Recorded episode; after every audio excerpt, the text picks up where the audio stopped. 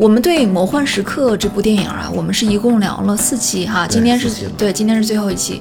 那直接涉及电影的部分，主要是在前三期。那咱们今天最后一期就是说，主要是聊我们看完之后的感受啊。欢迎大家从第一期开始，就是按按顺序听。啊对，因为有的这个播客平台上，它的这个上传的容量，呃，它那个容量限制就特别特别小，但是我又不太想再继续压缩这个音质了，那就是只能说拆成四期来发，这样啊。对我们对音质有着超高的要求。但是呢没有啊 那那为什么音质还这么差呢？因为我的声线不太好听。不是因为咱的这个实在太穷了，买不起高级的设备。欢迎大家积极投币。你说当 UP 主当然当然瘾了是吗？啊，好，那咱们接着聊哈，接着聊。那之所以咱们前几期用那么长的篇幅去复述这个片子啊，确实是也是因为看完之后，尤其是我今年就是二次重温嘛，看完之后确实特别感动，就发现了之前很多没有注意到的梗，嗯，就更加更加可以说更加感到，呃，真的是只有对电影无无比热爱的人才能拍出这样的作品。对，有一种感同身受的感觉，就像我们现在也是特别热爱做这个节目，哎呀，是吧？太假了，希望大家能够可怜可怜我们，多投点币，哪有投币？哪来不能投币直接打钱也可以。没钱没钱，你这是一会儿把二维码搁下面。没有，你这是敲诈勒索，走人走人走走走人走人。那包括咱们之前提到的，就说他剧本上这个主角的转换品品非常有意思。三股信息他确实是把这个戏剧结构玩的特别玩的非常非常透。不愧是专业人士。嗯，那整个片子看完之后啊，真的感觉三谷幸喜是一个可以说对电影爱的非常深的这样一个，就是迷影青啊，不是迷影 中老年啊。对，就是电影可以拯救我，那就是他自己的心声。对，电影可以拯救我，多处说嘛，这个这就是他自己的心声。那整个片子就说。全部看完之后啊，唯一有一点，我觉得我可能不太理想，或者说，就是还可以在更好的地方哈，就是说最后真正的这个德拉富坚亮相，那我们看到最后啊，终于知道哦，原来是他，就是之前登场过几次的那个医生、啊，我们就是以为他他是个酱油，就没想到他是最后的 boss 啊，大 boss。那这个真杀手的他的这个角色形象呢，他就是一个看起来大概五十岁上下的一个男子啊，就是精瘦干练啊，反正一个比较常见的这样一个杀手模样哈、那我说我唯一不太喜欢的地方，就是我觉得不太理想的地方，就是我会觉得，假如说最终啊，这个真实的这个杀手，这个德拉富坚，他是一个。和咱们想象反差特别大的一个形象，你比如说啊，其实是一个暗黑少女啊，就是你你像昆汀那个《杀死比尔》哈，《杀死比尔》里面那个立山千明啊，立山千明那种形象，哎，我会觉得好像这个会更符合我前面一直在看这两个小时，一直长久以来积累的这个期待。因为我看前面的时候，我一直预感，我就想，哎呦，最后这个真实的德拉夫金啊，可能形象特别另类啊，没准是一什么老太太呢哈。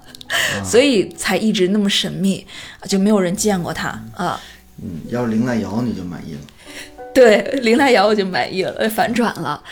但是结果到最后呢，就感觉，嗨，也就是一个常见的中年男子嘛，是吧？平平无奇啊，就感觉好像唯独美中不足的就是这一点。嗯，对，我也觉得真德拉富坚这个角色安排的不太理想。就是其实看前面一百二十分钟的时候吧，就能猜到可能就真的这个杀手就是这个医生。嗯，但是他这条故事线感觉没跟他这他们这个整个这个故事融进去。嗯，就好像飘在外边似的。对，就是感觉他就是剧本就是剧作这一点好像有是有一点不太完美。嗯，但是就是说，不过就说。呃，这次重温呢，我觉得确实是很值得。嗯、我以前以前可能年龄还小哈，以前看的时候，呃，很多就是说没有注意到或者说没有反应过来的细节，那这次看的时候，基本上都可以说 get 到了。嗯嗯，因为它整个片儿啊，其实信息量非常的密集，真的非常密集。那国外电影其实有一个非常大的特点，就是它往往不会一板一眼告诉观众哦，我们之间是什么关系，我们在干嘛，我们我们为什么要这样做？他往往就是你就像他这个开头，他一上来就直接开演，就我什么都不说，我直接就开演。里面的人物关系，然后前因后果，就都需要观众自己去思考、自己去观察、自己去猜测。对啊，那我当年看的时候，可能比如说开头啊什么的，看的时候有很多没有反应过来的细节。那这一次看的时候。因为我知道后面，因为我知道后面的剧情了嘛，哈。这次看的时候，把前面就全部都给圆上了。那包括前面就说这个村田村田大树，他跑剧组的时候，他说的话做的事，我这次看的时候，我发现啊，其实和后面他们去 排那个就是拯救自己的那些戏嘛，哈，和后面的情节其实都是有呼应的。真的，他没有一场废戏。他他前面就演什么天海佑希开枪，然后他们。就是替身那种换嘛，但他们后来不是用在了那个交换人质哈，就用上了，就真的没有一场废戏。所以其实这一次的观看比我当时第一次时候看的那个感觉。真的感觉还要好，虽然说没有新鲜感了，但是感觉还要好。嗯，就他这个电影里，其实很多细节我都没有讲。那比如说德拉富坚，他终于见到了这个儿时的偶像，就他现在已经很老了哈。那他们俩之间的这个对话也非常的感人。那包括还有就是玛丽，玛丽和两个男人的这个情感线。那还有酒店里其他各种。就是形形色色的这些配角啊，这些群像其实都很有意思，但是篇幅有限，就是就不讲了哈。但是还是去实实在在的去看一下，真的觉得更有意思。嗯嗯。那他之所以就是说，咱们最后说回他的这个片名儿，那我理解的就是说，他为什么要叫这个名字啊？起了“魔幻时刻”这四个字，起了这个名字，呃，里面是这里这个老演员他说了这样。这样一句话哈，那为什么他要叫这个名字呢？我理解的就是，呃，就是说，那在现实世界里，这个杀手很牛逼哈，但是在电影的世界里，演员是可以战胜真实杀手的。那这就是魔幻时刻，我是这么理解的哈。呃，就是说，其实他们每一次利用电影来拯救他们自己。这个就其实就很魔幻，你想想，真的，你一个假枪能把真枪干死啊，这就很魔幻，很不可思议，是吧？对，就你这个理解还挺深刻的。深刻毛？你这这商业互吹，这段这段掐了别播，商业互吹啊！而且就这个片子，它其实，嗯，我不知道你没有看到结尾哈，它其实最后结尾是有彩蛋的啊。嗯，对，你看到了吗？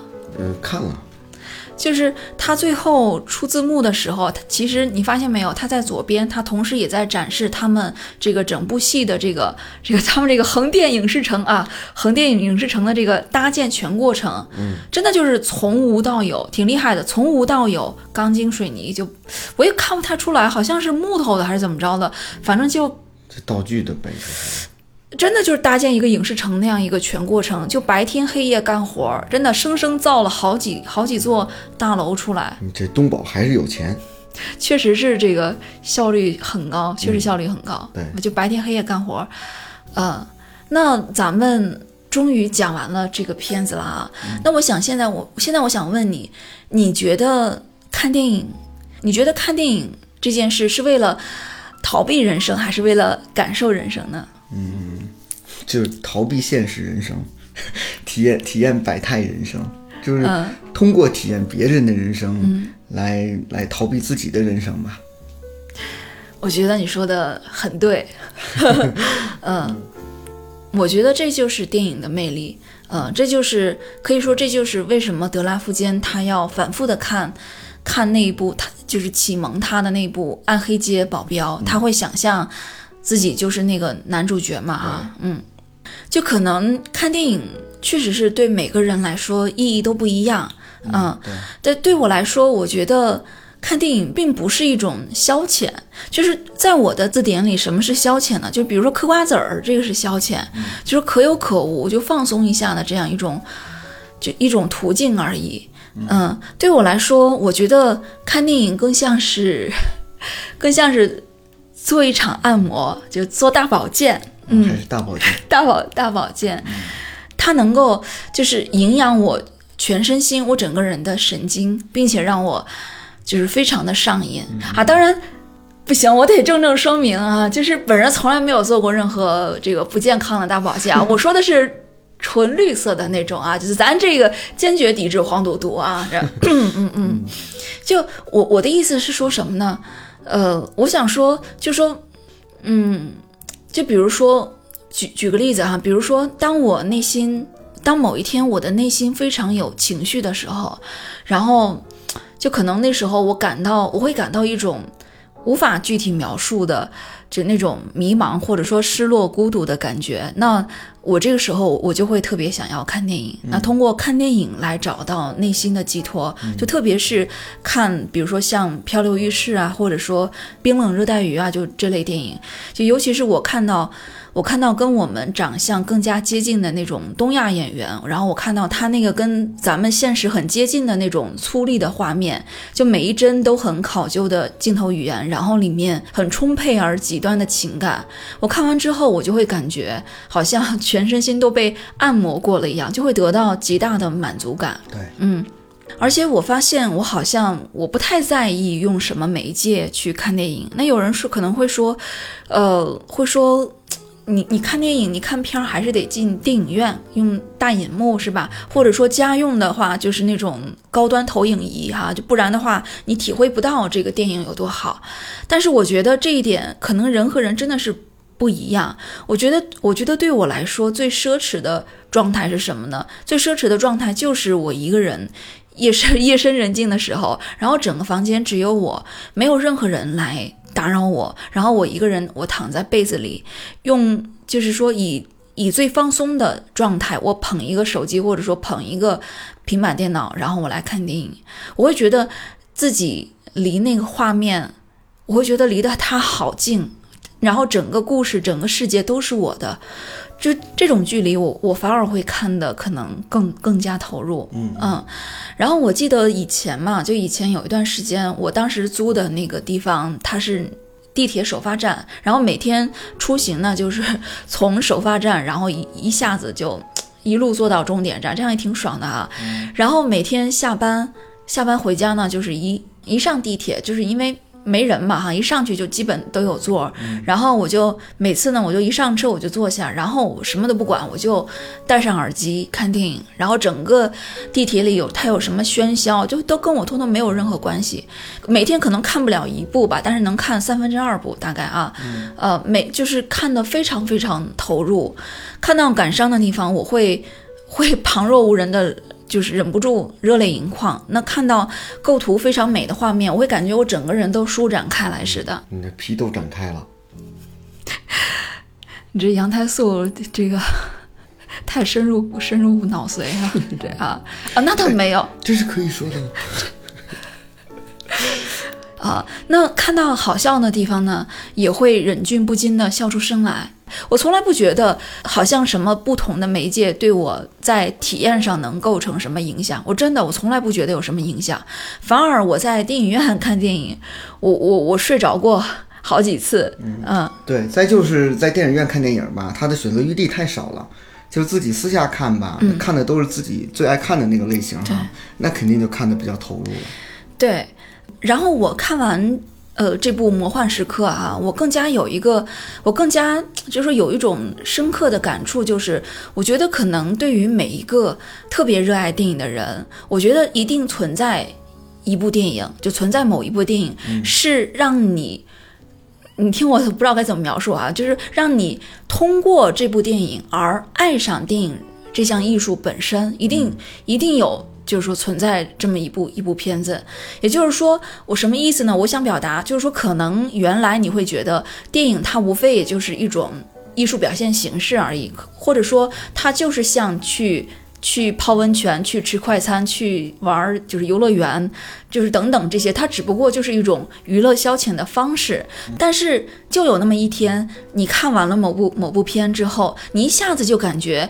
好像你对电影的理解不一样了，你会一下子就觉得，哦，电影应该是你生命中很重要的一部分。我觉得，对于真正热爱电影的人，肯定每个人内心都会有这样一部片子。你就比如说咱们刚才聊的那个，就是《魔幻时刻》里面德拉夫坚嘛，那他最爱就是那部片，就是就那部黑黑白老片儿那个《暗黑街保镖》嘛，是吧？那对他来说，这个《暗黑街保镖》对他来说就是这样一种意义。就那看完之后，他就从很小很小的时候，他就立志我要做演员，我想要追求电影梦。嗯，那我们都知道哈，就是有一个，就是现在最近特别被常用的一个著名表情包哈，就是李安那个嘛，李安他那个表情包就是我看不懂，但我大为震撼，你知道哈？其实这个表情包，这个其实其实是从他一次的某一次的一个采访里，就是截图。截图截下来的那这段采访呢？它其实是出自一个纪录片，这个纪录片叫做《打扰伯格曼》，就出自这个片子里面。那这部片子呢，它就是这个著名电影大师这个伯格曼哈，他影响了特别多的人嘛。他去世之后，我记得好像是应该是零七年吧，我忘好像是零七年去世了，记记不太清楚了啊。然后他去世之后呢，反正每年都有很多这些就是纪念他的这些这个纪录片。那这一部呢，就是说。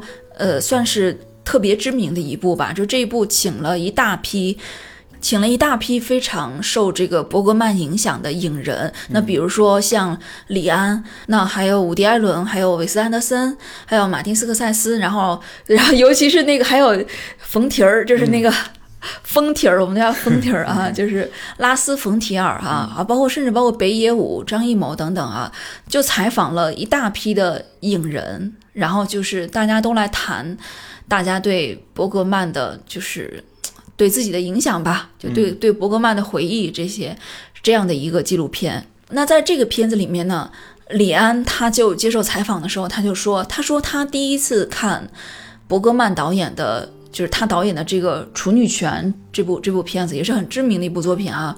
看这部片子的时候呢。其实这部片子确实非常晦涩，晦涩难懂。他拍的挺牛的，但是确实不是特别容易看懂。然后他就说，他当时连看了两遍，然后看完之后，说他整个人动弹不得，仿佛被导演夺去了童真啊，就像是处男的这个贞操被夺去了一样。然后他说，说我看不懂，但我大受震撼。这就是他当时一连串的这个原话嘛。然后，嗯。呃，你有没有想看一下这个处女卷？可以看，反正我是没看过。呃，我看过，我我至今没有，我看过两遍，呃，看过一遍一遍半吧。反正我没有特别看懂。其实，但是我我还是挺喜欢伯格曼的啊，主要是因为长得比较帅，我哥。然后那个后他的。呃，几段那个婚姻史也确实是八卦比较感兴趣。我其实我对这导演确实是他的那个风格，确实是影响了一大批的影人，就至今都很多。呃，创作者吧，都深受他的影响。对，嗯，那其实我我自己想想啊，我想想，我自己，我可能我自己心目中也有这样一部电影，就是说，可以说对我的影响，就像《处女权》对李安，就像《暗黑街保镖》对德拉夫坚这么大的影响啊，就是说，可能说改变我人生轨迹的，就那样子的一个一个电影。但是我这一部呢？就是相对要通俗很多哈，没有处女权那么就是晦涩难懂哈。就我是一部呃很通俗的，就可能几乎大家都看过的一部爱情片啊，就是这个《三十七度二》，就咱们大陆这边通常把它翻译成这个《巴黎野玫瑰》啊。对，是一部法国的爱情片。嗯。就我当时就是看了，我觉得我就是看了这部电影之后，我真正爱上了电影这项艺术。嗯。是阿加尼吗？不是，呃，你没看过吗？看过，但我忘了是叫什么了。那个，嗯，不是阿加尼啊，碧翠丝戴尔。哦，嗯，首先这部片子啊，它的导演剪辑版非常非常长，一百八十五分钟，我记得，如果没我如果没记错的话，三个多小时。对，啊。我当时也是第一次看这么长的电影啊，然后当时我看完之后啊，我就记得，真的整个人都被震撼到了，就好像我感觉我好像我自己都不是自己了，我好像我一下子蜕变成另一个人了似的。就当时看的时候也就十几岁嘛，就现在可能现在我一半的年龄，呃，但是我看完之后，真的恍惚了好多天都没有缓过来，就好像还是没有走出他那个故事里面。当时是一个什么样的感觉呢？就好像自己过去十多年来，好像我一直都在浑浑噩噩的活着，我不知道自己要干嘛，我不知道活着的意义是什么，我不知道好像你有什么所谓的理想，这些什么都不清楚。然后突然有一天，突然有一天，你身体里一下子就被注入新鲜血液，就这样一种感觉，你好像你你终于感觉到活着的存在感了，就是一种。天哪，人 人生还可以这样活，就这样一种感觉。嗯，那这个电影以后得好好讲讲。对，所以真的，我非常可以理解什么叫做电影增加了人生的长度，增加了人生的厚度，就是这个意思。嗯嗯，对。其实去年也有一部这种迷影片儿哈，也是就是这种电影拯救人生就这类主题的，嗯，就山田洋次的那个叫《电影之神》。对，这部我一直都没看，一直想看来着。对，然后我还想起来，就还有一部也是黑帮和拍电影结合，就是原子温的那个叫《地狱为何恶劣》。哦，是吧？这二零一三年的片儿。他那个。对啊，哎，就反正日本这类题材电影挺多的。对，就等等一下看完那个电影之神，可以一起结合下来都聊一聊。嗯嗯，行。那说起就说电影和追梦就这个事儿哈，就这个主题，然后我突然想起来一个综艺，就前一段时间特别火的一个综艺节目，嗯就是。就前一段时间特别火的那个导演选秀的综艺，就是导演请指教。嗯嗯，导演请指教，你看了吗？我看了一点儿吧。我也是，就是看了一点点，就我我没太怎么看，我主要是开始冲着那个毕志飞毕导去看了几集，好像 好像他被淘汰了，我就没怎么看了。毕导的忠实影迷。对，我是毕导的忠实影迷。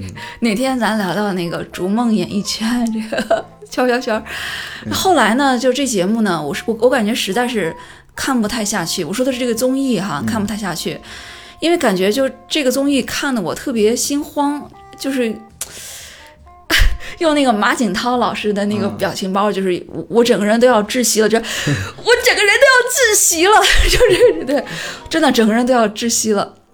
因为这节目里面人太爱吵架了，就是，呃，什么选手啊、评委啊、制片制片人啊，然后影评人啊、观众评，然后观众评委，什么大众评委这些哈，就每一集都是，天哪，各种撕，各种吵，真的看的时候感觉就是心砰砰砰砰跳，看的心慌。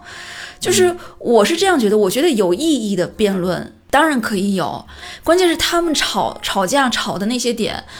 都特别的一言难尽，就比如说这个人吵，好像导演重不重要，还是说表什么演员更重要，然后导演更重要，然后其实两个人并没有本质矛盾，但是就好像剪辑就一定要那么去剪，就是增加这个戏剧冲突。嗯，然后我看了之后，我就去豆瓣搜嘛，就是豆瓣上。导演请指教这个条目下面，就看到很多网友在在很热火朝天的讨论这个节目哈。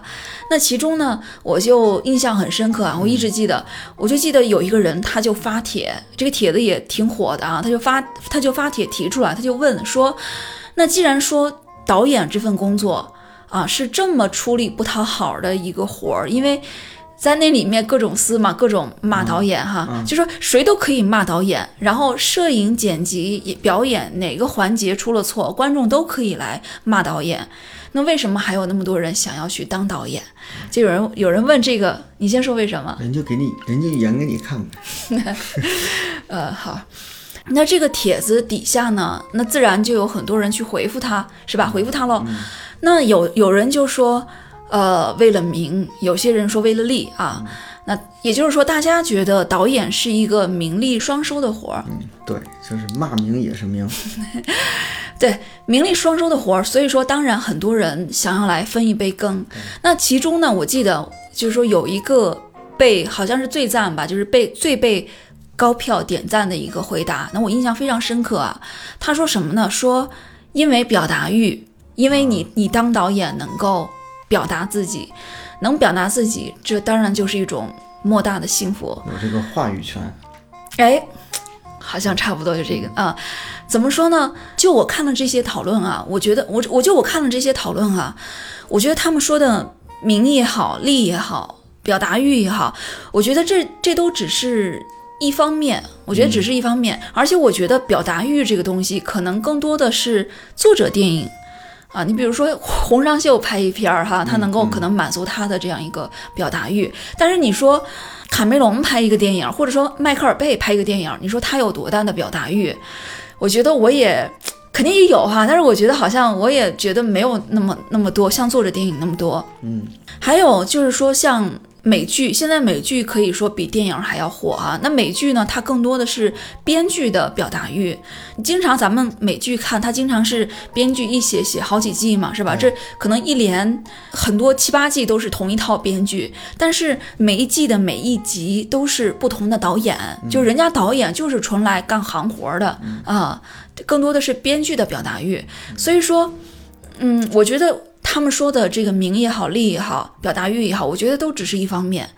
然后呢，直到有一天，我在网上又过了一些日子哈，我又在网上看到一个就是热度很高的一个讨论，这个讨论之后，然后我就我好像我突然明白了为什么那么多人特别想要当导演，呃，就是不光是当导演，就突然明白了为什么那么多人这么热爱电影或者说热爱影视，那么一直。一直会那么坚定不移地追寻自己的梦想。那无论是读导演专业，还是读戏文啊，读摄影，就是说我突然对这个话题有了一些感触。那是什么讨论呢？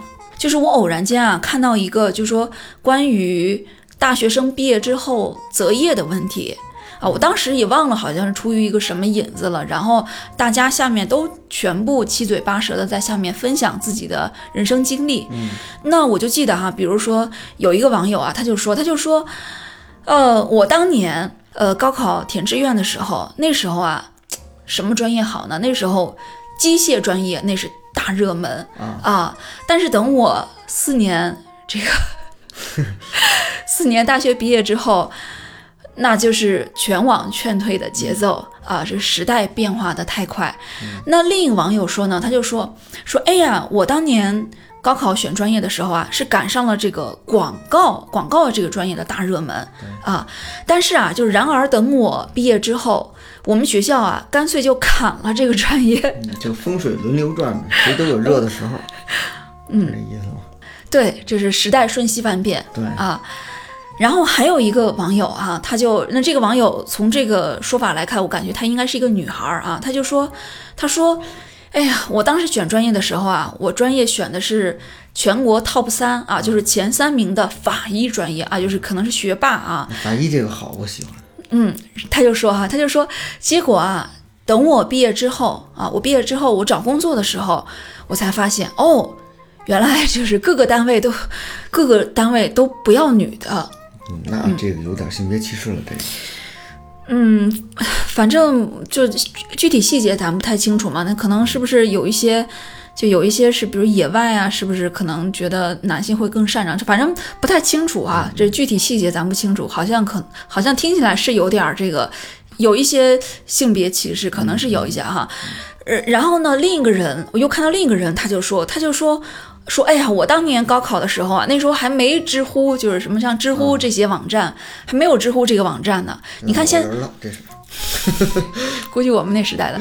他就说现在啊，现在知乎上好多各种专业的人，那各种专业的过来人，他们可以分享这个专业好还是不好，就要不要劝退啊什么的哈。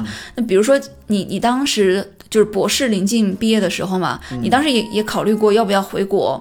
回国申请博士后啊什么的，是吧？对，我我记得你当时好像也是搜了知乎，是吧？就看到了各种过来人 纷纷劝退。对，就博士后就是各种坑。对，就看了各种知乎上的这个劝退之后啊，那就彻底打消了这个继续读博后的这个念头哈。但是呢，就在这些大量的就是分享个人经历的这些留言里面，就是大家大部分都是这样。一些画风哈，但是呢，就夹杂着几条不太一样的，就夹杂着几条不就画风不太一样的经历分享。那就有几位网友，他们就留言，他们的就不一样，他们就这么说，就说，就说我就在十几岁或者说更小的时候，我就知道自己未来要选什么专业，我要从事什么工工作了。而且他就说，我现在毕业很多年了，我工作上其实可能也并不顺遂，我也没有赚到什么钱，其实我活得也很辛苦，但是我依然完全不后悔我自己选的这个专业。那我看到这些留言啊，我就非常好奇，我这人有点那种，好像有点窥私欲，我我有点那种那种人哈，我就好奇，就这些人他们到底是学什么专业的，就是可以让你爱的这么专一，然后我就点进去，点进去看。看就是想就看他们的个人主页，然后我就想从各种蛛丝马迹来推测他们到底是干什么工作的，然后我就去从他们的个人介绍，有些因为有些人他个人介绍会会介绍自己的专业职业什么的哈，包括通过他们回复别人的话，那等等吧，从各种痕迹来捕捉，我就发现巧了，真的巧了，他们全部都是就是影视类，就影视相关专业的，就编剧。呃，编剧可能又或者学导演，可能有的是有的是在国外学导演这种啊这种的，所以就说咱们又回到刚才咱们聊的那个问题，就为什么想要当导演？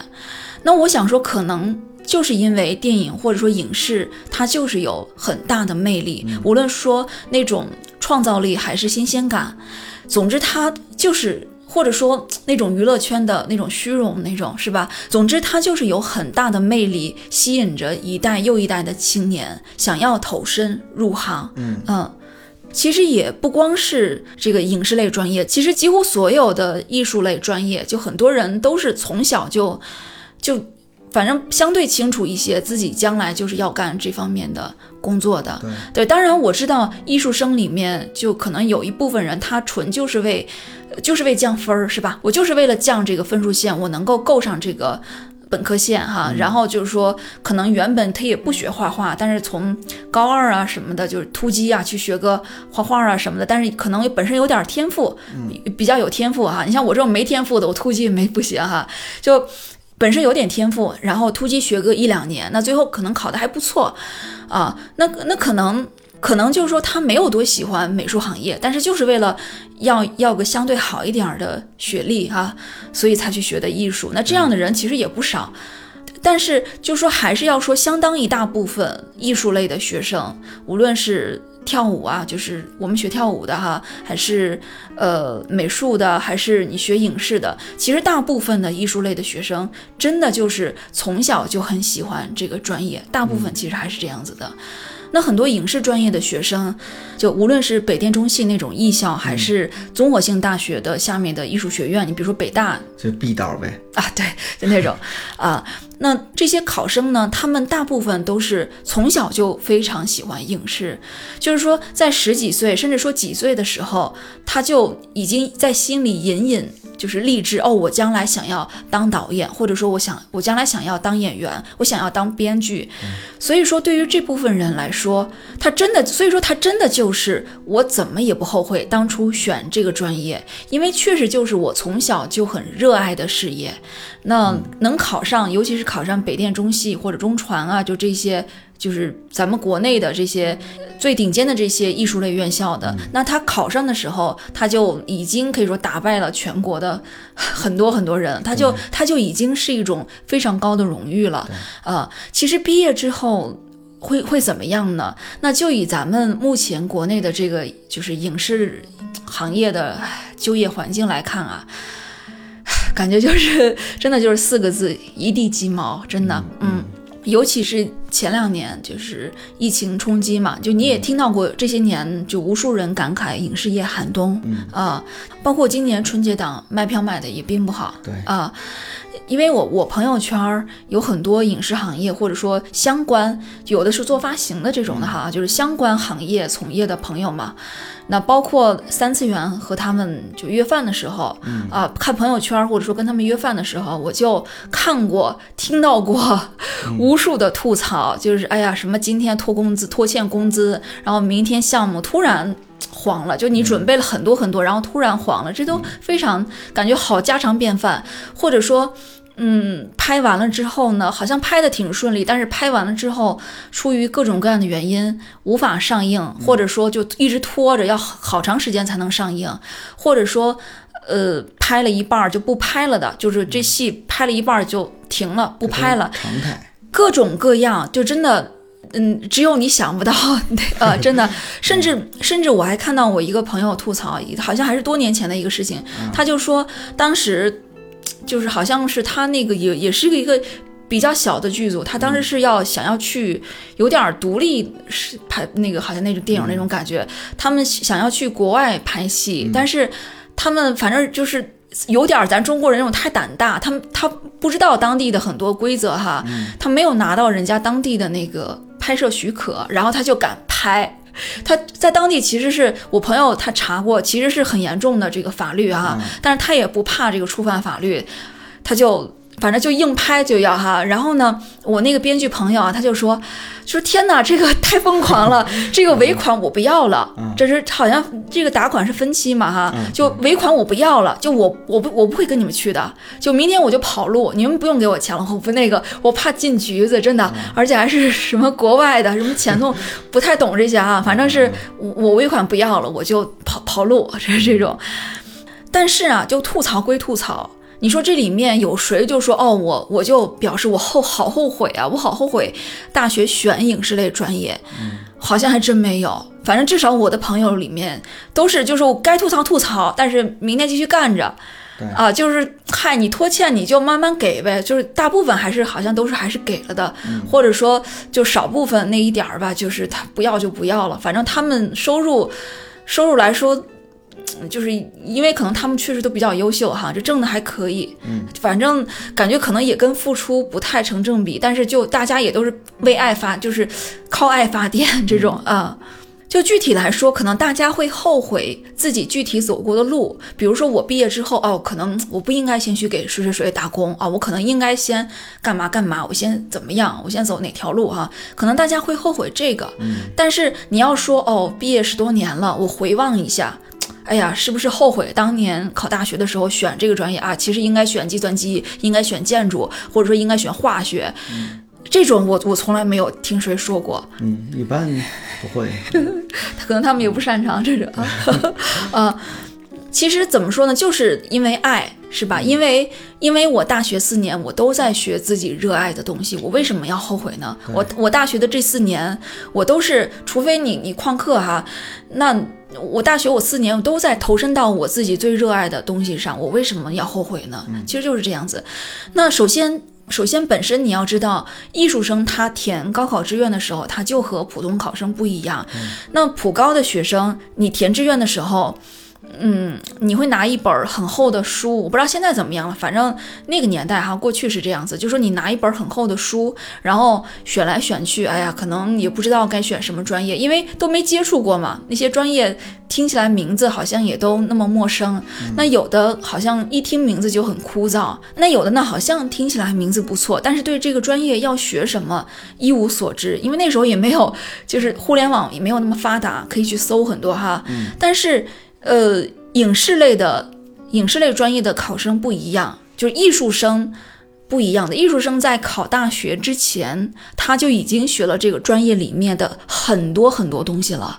就拿舞蹈来说，呃，舞蹈大家都知道哈，就是说附中北舞的附中是要比北舞的大学，就是是。就专业技能是要更好的，因为大部分特别优秀的、最顶尖的那些苗子，北舞附中的苗子就已经被挑到就是各个很牛的那种大舞团去了。这样子的，就是可能再往下的，就是才会去就是考大学。当然不绝对啊，不绝对。但是我说的是过去大概就是这个样子。嗯嗯。所以说，甚至说很多人他可能的这个艺术的这个最高峰，他不是在大学，嗯，他可能是在在之前他就已经已经非常牛了，就十几岁比赛就已经非常非常牛了。所以说他在考大学之前，他就已经学了这个专业里面很多东西了，他对自己的这个专业非常非常了解。那他这大学的四年，啊，当然。就是说，你说，假如说老师教的不好，那除外哈。只要是老师教的合格，自己努力学，自己喜欢学，那其实就是收获到一种非常大的幸福感。他们就是能够把自己的爱好当做当成事业去做，这个就是很多很多人都羡慕不来的。嗯，没错。就你说这个吧，就让我想起来之前我看了一电影。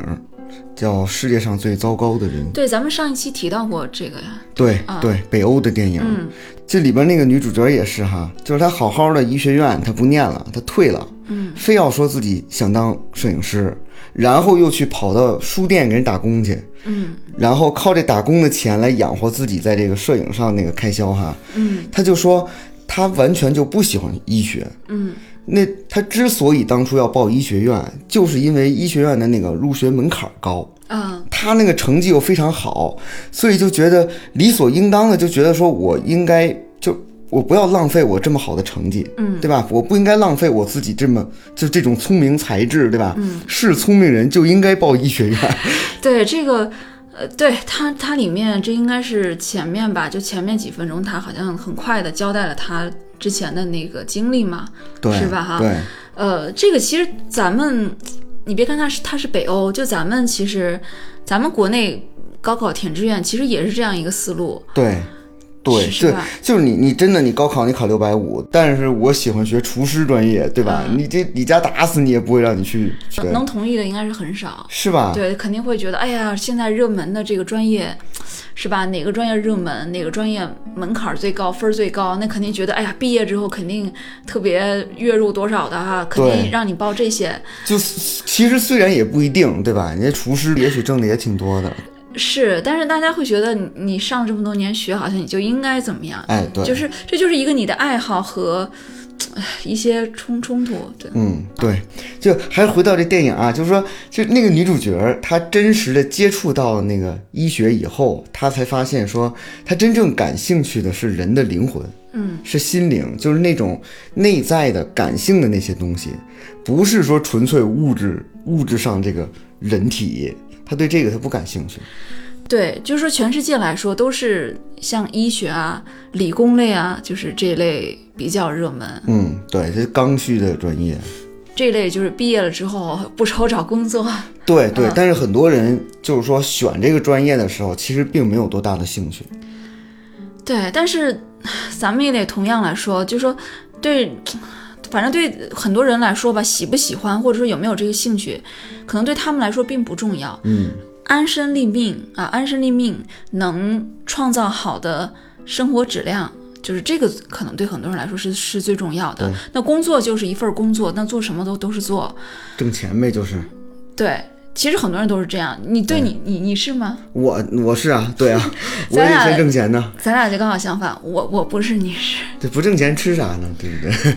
就不是说像以前那种说，哎，我我文章写得好，我会写诗，对不对？然后我给哪个富婆写封信，人家给我寄钱来了。你就是这净惦记着这个，净惦记这个，不想也是不想努力了，是吗？不不不，那个人那个叫 sponsor，对吧？就是资助者，对吧？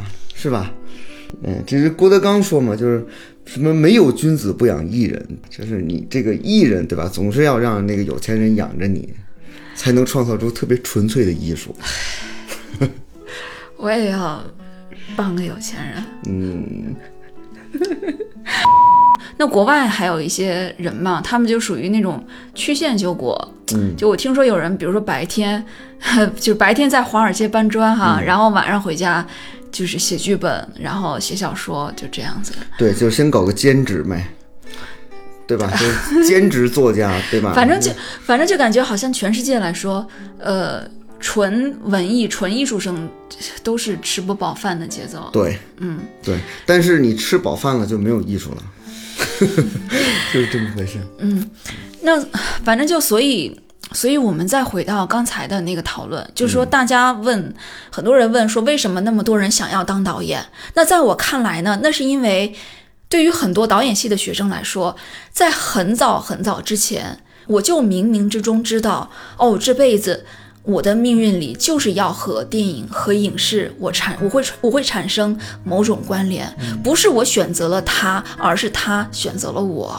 那我可能我这一辈子，也许我可能我永远都没有机会，我拍一部属于自己的电影。就像德拉夫坚，他可能永远都成为不了那种他偶像那种那种人，但是我我会一直在为我的这个梦想不断的努力着。嗯，对，而。为自己所爱的事物去不断的奉献，为爱去不断的付出，自己燃烧自己的这个过程，这个就是最幸福的。嗯，所以说，嗯、对于每一个真正热爱电影啊，就是不但热爱，还切身。投入到影视行业，那咱不是哈，我只能说，就说那些人啊，我刚才用的我都不是真的我哈，我只是 就是我我我共情他们，我共情他们那个哈，嗯，就说那些不不但热爱，还切身投入到影视行业的人，对于真正学过四年或者说六年专业知识，那知道创作是怎么一回事的这些人，你让他去看这个导演请指教，你你让他你让他们去看一帮外行也好，内行也好，看各种喧嚣啊，撕各种有的没的，看到那些就是没有任何才华、没有任何创作实力的人，他们居然有机会、有资源能够拍电影，你让真正有才华、真正热爱电影的人去看这个。他是非常一言难尽的，嗯，嗯，对。对，就你刚才说说这个计划赶不上变化的这个，嗯，就是过来人讨论的那个话题，啊我也其我其实也想补充一点，嗯就我觉得要看我，就是我要是看那个讨论的话，嗯我会再贡献一条，就是说，就那些就是当初申请博士的时候，立志想要进大学搞科研，然后读博读了七八年，临近毕业的时候，哎，一纸条文就告诉你，大学青年教师只招三十五岁以下。突然之间你就没有了那种可能，你就啊呃，这个这个。什么呃个人努力还是要考虑到历史进程啊，但是他好像会会突然那什么哈，呃，对，对，就现在你说到这一点，我真的。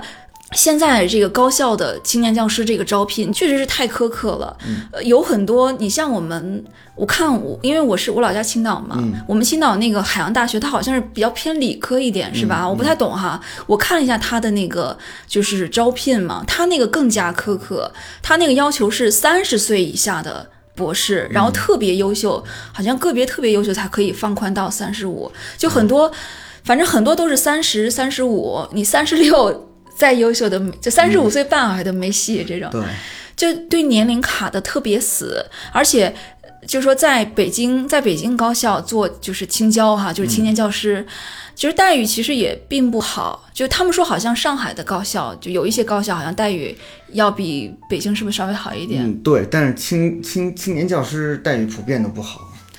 对，反正就是说你你博士毕业后想要找一份，你就想找一份普普通通的教职哈，呃，但是呢，你会发现这个招聘表格上各个系各个专业就几乎全部齐刷刷的，就是要求三十五岁以下，有的甚至说必须是三十岁以下，就是说你博士读完不能超过三十岁。对，这年龄歧视。呃 现在又要促进就业，又要又要有年龄歧视。对，那你说，你说哦，好吧，那我就我就进不了大学了。那我，你说我博士毕业，我想教初高中，你说行不行？那也不太行啊。反正别的地区我不知道啊、反正北京，在北京来说，就比如说朝阳啊、东西城啊，就等等这些啊，北京。大部分的区，这个公立中小学老师也都是年龄要求，呃，不超过三十岁或者三十五岁，可能个别区，我记得好像海淀个别区会放宽一些，但是海淀也特别难考，嗯，就是放放宽一些的那种也几乎考不上。呃，也就是说，哦，我博士毕业，我想进小学，我想进小学哈，我当我想当一名，只是想要想要有一个编制的这种公立小学老师，你说行不行？不行，你大概 你大概率是当不了的。还是年龄问题。对我的意思就是说，你如果说年龄超了啊，超了这个年龄了，就是说大概率当不了。对，嗯，呃，那这种社会现状呢，等于就是说，你从小到大，你从小到大的这个求学生涯里，你不能有任何的试错，就是有试错，你不能去试错。你像比如说什么中途中途换专业啊，或者说你工作几年。你感觉好像不太合适，你你又再返回来读研读博的，尤其是你去读可能时间比较长的文科博士哈，那这种就是说你想要再回，你想要再回来再再找，那可能就有很多的困难。所以说，为什么很多人他硕士他要跑到英国去读硕士？因为英国它划算呀，它一年一年就能就是硕士毕业。你那有的大学啊，有那有的国家的，就是有一些大学吧，它它需要三年。有的国外大学是需要三年才能就是硕士毕业的，对，有的专业需要三年。对，那这种就没太有人读。就是说，就同样的专业嘛，我能够一年毕业，为什么我要三年毕业？就是我的意思是说，中国人，咱们 中国人不太愿意去读，因为觉得太不划算了。因为你考事业单，你回来你考事业单位哈，你考事业单位的时候，很多时候你就是差一岁，你就应聘不上那个岗位。所以说，咱们现在这个社会呢，就是说你上学的年限压的越少越好。整个社会就是要又要高学历，但又要年轻，没有没有办法。对，嗯，那博士来说，是不是说就是说去美国读博就特别不划算？呃，你得看，反正 反正尤其文科不太划算，是吧？对，反正它含金量高呀。就是反正在，嗨，咱就说吧哈，在在美国读这个 PhD 哈，就读文科博士，反正读个八年九年，甚至说十年毕业的，那真的是大有人在。对，也不是说你一直不不毕业，就说你你的论文嘛，因为最后就是写论文嘛哈，你论文写的时间长，你就是水平不好，其实也不是，这个原因是非常非常多的。那读过博的人可以说懂的都懂，是吧？都是一把这个辛酸血泪史哈啊。但是很明显，国内的呃这些事业单位，那大部分都是对年龄基本上吧都是有硬性要求的。你假如说你是呃本科毕业后，你工作了几年，又去读研读博的啊，那很可能你你读完了，你拿到了你你所说的就是说含金量很高的这个名校学历哈，但是可能你就够不上他的那个报名条件了。对啊，所以说。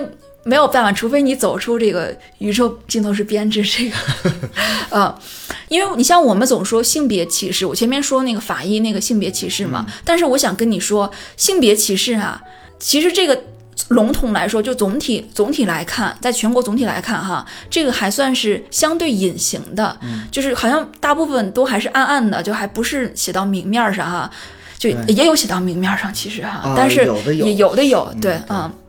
我的意思是说，隐形的就意味着说没有卡那么死，还有回转余地。就是你特别优秀，这不还有回回转余地嘛？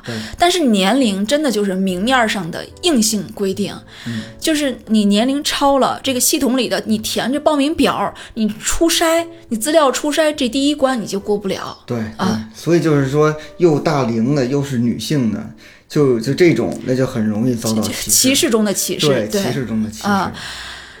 所以，所以就是，就为什么现在我们整个社会都在号召三胎？那我们都知道这个人口断崖的下跌，我们都知道有很多的问题哈。我们都在号召三胎，但是很多人依然说生不动这个孩子。一个很重要的原因就是这部分的中青年、壮年的人，他们在日常的生活求职方面依然感感觉非常的卷。对。那除了我刚才说的，就是年龄哈，年龄这一点，还有什么呢？还有很多。那就比如说在北京、上海哈，在这些超一线城市，在这些超一线城市的高校找工作啊，你要优秀到什么程度呢？哎呀，可以说啊，必须人手。我看他们哈，必须人手，每个人感觉好像都手握好几篇就重要的那种特别很牛的那种。顶级期刊就国际期刊，各种获奖论文，就真的必须含金量特别高那种哈。但是这些都是天天熬夜是吧？都是不交女朋友不交男朋友，天天熬夜，然后爆肝秃顶啊，就等等这些换来的。你去找一次工作，真的，你去找一次工作，你投几十份简历，你过五关斩六将，你一轮一轮面试，你来这么一轮，你你就会特别有体会，你就会发现。哦天哪，中国的人才啊！天哪，太多太多太多太多，真的，你去面试你就遇到什么哈佛、牛津、斯坦福，然后各种面试 面试一次，你会发现到处都是各种牛校博士啊，就遍地都是，跟不要钱似的。哎，不过有可能都是同一批人，是吧？对，他们到处面，有可能有的学校他们也不是想进就保底儿，是吧？哈。嗯，对。哎，反正就太多了。真的太多了，就感觉你会感觉别人不但比你聪明，还比你努力，嗯，而且还比你年轻啊！天哪，太恐 太恐怖了，对，就是你你面试完之后，你就会感觉哇，感觉我们中国最不缺的就是人，那么多优秀的人才，那么多优秀的人才去拼一个岗位，而且那那个岗位，其实你真正说工资有多高呢？好像也其实也没有多高，就是是吧？青年教师他也就是当地的一个平均水平而已，嗯啊、可能高也高不了太多，他也就是无非就是说，呃，能给你解决户口，然后就可能收入相对比较稳定啊，就这之类的，啊、所以我我刚才说嘛，就现在这一帮还。就是处在生育年龄的这帮人，就无论男性女性，大家都非常切实的感觉到，实在是可能是真的岗位岗位太少，但是要找工作的人太多。嗯，而这一批人呢，从小又又是受着，就我们这一批人又是受着像计计划生育哈、只生一个好，从小就背这个啊，只生一个好，受着这类宣传长大的。我们从小政治课本、地理课本上就讲人口啊，是吧哈？讲人口之类的，我们会从小受的教育就是哦，控制人口的好处。所以说，大家好像总有一个根深蒂固的认知，就是大家会觉得，好像假如一个社会各方面的竞争少一些，是不是大家的幸福感也会强一些？那整个社会也更容易管理一些。当然，可能这种认知不见得对哈，但是我们这批人就是从小受着这样的教育长大的。那长大之后，所以对生育肯定是没有那么狂热。嗯对，就你刚才说大学吧，就是他有的大学甚至待遇也不怎么好的，啊就是你入职了以后吧，他也不是铁饭碗，啊，不是那种就相对稳定那种。对他暂时啊，他先不给你所谓的这个编制，嗯，就是跟你签了合同之后呢，他还是要几年的时间再考核你，哦，就非升即走嘛，嗯，等于说你给学校累死累活干那么几年哈，结果时间一到，他认为你完不成他的目标，那你就得走人。哦反正有一些学校是这样子的，啊，就是不是所有，就有可能有，对，我这种应该是就还是很不错的那种。呃，对，对，就是因为差学校他也不敢这样子哈，就是 就是就是特别牛的牛的大学，他有这个底气呗，对，就有一些学校因为校，竞争力太太大了。对，而且他你进去的时候和他考核你的时候说的不一样了，又，哦，你知道吧？啊所以就这些学校还是挺那什么的。反正有一些学校是这样子哈，就对不是所有，嗯，对，到时候你飞升即走，你走了吧，结果那个时候你会发现啊，你年龄更大了，你更难找工作了，而且你连这个应届生的身份都没有了。哎呀，现在当这个想当大学老师，这个 光读完博士还不行哈，光优秀还不行，还得 好多事儿呢哈。嗯对啊，那读读博士后，你说又坑哈，就感觉 好难啊！就现在想想当青年教师这么困难哈，嗯。就还是年龄，你要年轻就愿意就可以。哦，这种就是说，呃，大部分的能签这种非升即走的，还是就很年轻的人、年轻的，对年年轻人，就是他能耗得起，他不他不在乎，对他就算是走了，他可能有这几年的工作经验，对。呃，那什么，对你，比如说，我就二十二十八岁，对吧？二十八岁，然后我给你签五年，对吧？我就是不成，我还三十三，还是可以，是吧？就这个意思。哦，年轻就是好，对，还是年轻就是好。但是你要是说已经三十五了，是吧？或者已经那什么，对吧？你要已经三十五了，你跟他签这个，对吧？六年以后你四十一了，你还上哪找去？对天吧？呐，嗯嗯。嗯，所以说，好像为什么就是说很多的留学生，就他们毕业之后就留外面了呢？就说其实也不要说人家不爱国哈、实在是这个回国找工作，他有很多的现实困难。就我那天，我那天看就是一对儿就是小夫妻哈，他们拍那个 vlog 嘛，就他们他们俩都是在这个海外的就某某大厂吧，应该是哈某大厂工作。那我就不说哪个国家了啊，反正他们俩都是。呃，就是在中国，就是一直在中国长大，但是就是留学，后来留学出来的。然后一个硕士，一个是博士，然后他们就每天拍就是视频来介绍他们自己的生活啊，然后反正是日子条就是生活条件确实是不错。他们每年两个人的收入加起来哈、就没有孩子，两个人收入哪怕是各种高消费。就消费当当地消费还是挺高的哈、各种高消费之后，每年还是会攒下不少钱。嗯，那买房压力，呃，买房压力也相对比较小，因为他们当地那个政策啊，首先他们房价没有那么高，对，然后呢，他们当地的政策呢，就好像给了很多贷款的，就是鼓励贷款，大概就是这意思哈啊，贷款的压力相对也就是小很多很多，而且他们房子就是房子也比较好，就那种独独门独院儿的，就带什么小花园、泳池啊那种小独栋。嗯，那他们就当时就是有一个视频。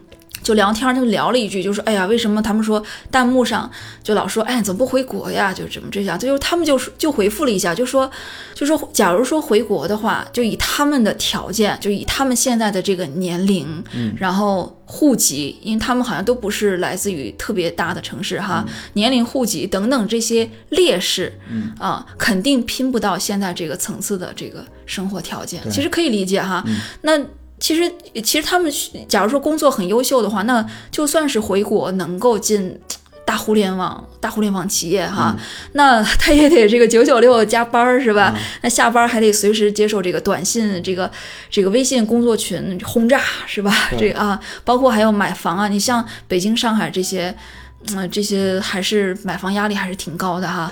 呃，动辄一个房子几百万、上千万。那买房啊、育儿啊，甚至还要担心，就是说年龄更大了之后，这个被辞退啊，反正等等的，就是压力也都非常大。对。那我看，反正弹幕吧，总是有一些人，就是底下就好多人骂他们就不爱国。你看，就是有人就说就说，说哎呀，你看老外多给你一点钱，就稍微福利待遇好一点，你看你就糖给点糖衣炮弹，你就给吸走了。可是过的不就是这点糖衣炮弹吗？反正我觉得，我觉得怎么说呢？就我真觉得人活一辈子真的不容易。这说的说到家，咱们都是。都是他们那对小夫妻，真的都是普通老百姓出身，一原生家庭都很一般，都很非常普通。大家咱们都是普通老百姓哈，也都没有什么关系，没有厉害的爹妈能依靠，咱们都是靠双手打拼。就每一个人其实都不过是在追求自己心目中的好的日子、好日子、好的生活条件而已，是吧？就咱们思考问题，我觉得还是就以人为本啊，以人为本吧。就思考问题还是以人为本。有时候我想想啊，你看了很多一些 事件，你就会感慨，就人类啊，我不是说哪个国家的，就全世界哈，人类，人类真的真的和蝼蚁真的没有什么本质区别，都是在努力的去生存而已。你说谁愿意背井离乡？你说离开自己的亲人朋友，去一个陌生的地方，每天说着陌生的语言，就是很多人其实都是有都是有难言之苦。对，嗯，当然。呃，国内读博还是这个性价比很高的哈啊，就是相对来说，国内读完博后，在国内找工作还是性价比很高的哈。因为首先相对来说，国内读博呢时间没有那么长，反正至少没有美国那么长，是吧？对，就美国读博的时间就太长太长了。那那这里面呢？呃，就相对理科要比文科要划算，是吧？呃，理科好找，任何时候都是理科好找。全球都是这样子啊。理科不但读完了之后好找工作，那相比，就是相对比文科要更好找工作一些，而且理科博士读的年头相对要短一些啊。所以说，呃，就假如说你非常喜欢某个文科专业，或者说你。你真的很喜欢你这个博士课题，你做的这个你要研究的这个课题，你真的很想立志将来回国考个科研单位啊，或者说进个大学，那终身就是投身于这个领域去去研究，那你真的是得小心翼翼，你真的从小到大每一步都不能走错，对啊，不然的话就说你可能一不小心你你超年龄了，可能说报名表就递交不上了，嗯嗯，所以说。所以又回到咱们刚才的话题，就是为什么我说我刚才说他们那些学导演、学学编剧那些哈，他们能够把爱好当成事业去做，就让人非常羡慕。那可能说人家也有人家的苦吧，像《围城》是吧？咱看着非常羡慕，可能人家有自己自己的苦衷哈。就是反正就是这个原因。对，就是我就非常羡慕，真的太羡慕了。就是你，我就没有做成我自己想做的事儿啊。那你想做什么事儿？我想，我想做奥特曼。这个有点儿，你得再去投几次胎去。这个至少我是相信光的。好，那呃，节目的尾声，咱们还是送给大家一首歌曲吧。嗯，好，又到了。水时长的时间。哎又到水时长的时间。那咱们聊了这么多跟梦想有关的话题那就也就放一首跟梦想我觉得啊我自我感觉跟梦想非常有关的歌曲。嗯。嗯应该大家都听过。对应该是都听过就不需要再介绍了。不需要再介绍了。好直接放。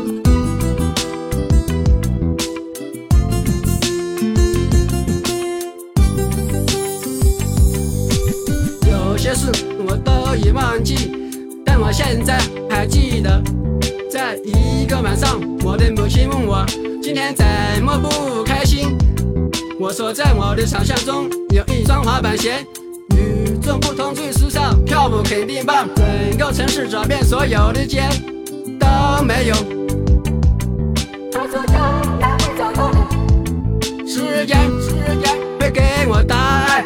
星期天我再次寻找，依然没有发现。后我去了第二个城市，这里的人某跟他魅力之都。